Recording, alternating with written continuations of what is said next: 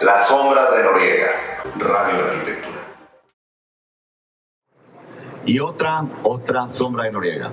Ahora le corresponde el lugar a un amigo de Puebla, joven, dinámico, empresario, que se llama Yamil. Yamil, dime una cosa. ¿Es importante o es vital el tema del diseño de iluminación arquitectónica? Es completamente, es completamente importante y la parte fundamental en un proyecto es el concepto. La parte conceptual en un, en un diseño de iluminación arquitectónico en un diseño de iluminación arquitectónico es fundamental, es el corazón de un proyecto. Si bien sabemos eh, un proyecto arquitectónico muy bien definido, pero con una iluminación nefasta, un, un diseño, un proyecto de iluminación que no fue bien ejecutado, puede caer en un, en un desastre arquitectónico también para, para el arquitecto. ¿no?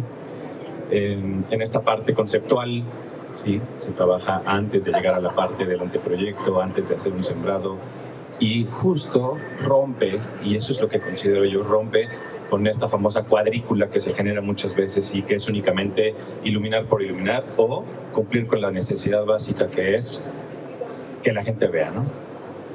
El diseño de iluminación es generar sensaciones, la luz, la, la luz se come, la luz se ve, la luz se siente.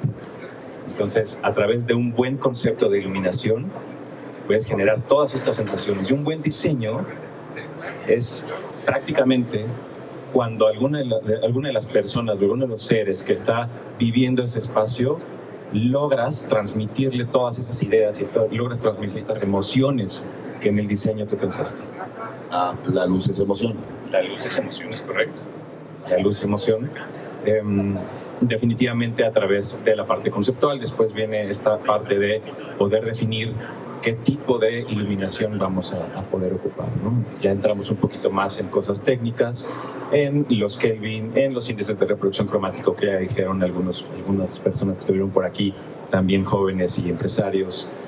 Em, entonces empiezas a trabajar la parte técnica, ¿no? Pero si no hay una parte y no hay un buen diseño de iluminación, un buen diseño conceptual, no puedes, no puedes seguir con, con todo el proceso completo el conceptual es, es más allá que un dibujito.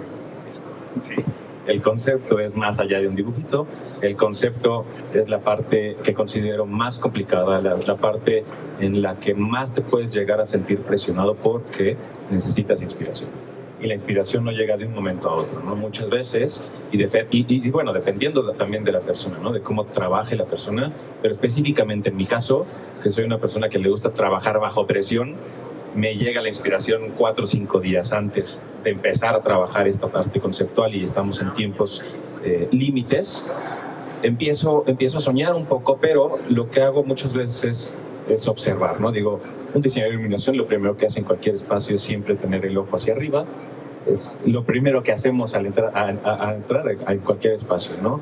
Y realmente ver si nos estás generando estas sensaciones, ¿no? Por eso la parte conceptual es muy importante. ¿En qué porcentaje es técnico y qué porcentaje es conceptual en el sketch? Yo, yo, me atrevería a decirte que un 70-75% es la parte conceptual y lo técnico se viene, es más sencillo. Es muchísimo más ¿Es más sencillo. la parte técnica? Para mí sí. La parte técnica la parte técnica puede ser un poco más sencilla que la conceptual. Sí, pero que tienes años de experiencia por eso. Nos vemos en el próximo, Las Sombras de Noriega. Va, chavos.